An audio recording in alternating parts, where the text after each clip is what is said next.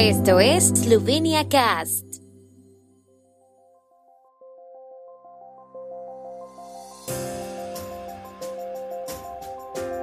Noticias. La crisis ruso-ucraniana no ha tenido hasta ahora consecuencias graves para las empresas eslovenas. Elecciones 2022, casi 1.7 millones de votantes para las elecciones parlamentarias. Nuevas tarjetas de permiso de residencia para extranjeros. Las empresas eslovenas que operan en el mercado ucraniano no han experimentado hasta ahora ninguna pérdida de negocio debido a la escalada de relaciones entre Ucrania y Rusia. Iskratel tiene su propia empresa local en Ucrania, cuyo negocio representa entre el 5 y el 6% de las ventas anuales del grupo. Por el momento, la actividad se desarrolla sin problemas y sin contratiempos, dijo el director general de Iskratel, Robert Kuzmich.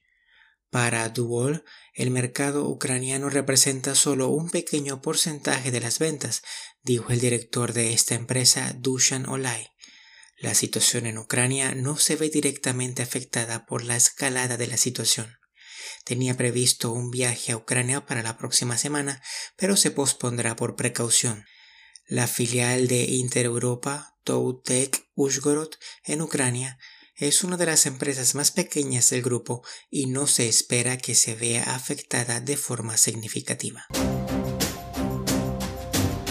De cara a las elecciones parlamentarias de abril, ayer han comenzado los plazos del proceso electoral y el Ministerio del Interior de Eslovenia está obligado a publicar en su página web el número de votantes con derecho a voto en el país en cada circunscripción electoral y en cada distrito electoral.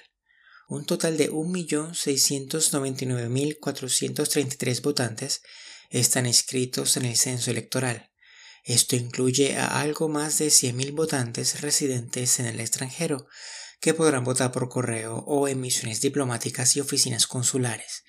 2.771 electores pueden votar para la elección de un parlamentario de la minoría italiana y 5.563 para la elección de un representante de la comunidad nacional húngara. A partir de ayer, los partidos políticos y los votantes ya pueden designar candidatos al Parlamento y las listas de candidatos pueden presentarse hasta el 24 de marzo. El Ministerio del Interior de Eslovenia ha empezado a expedir desde ayer 14 de febrero nuevas solicitudes de tarjetas de permiso de residencia y certificados de registro de residencia para extranjeros que han sido mejorados con garantías de seguridad adicionales.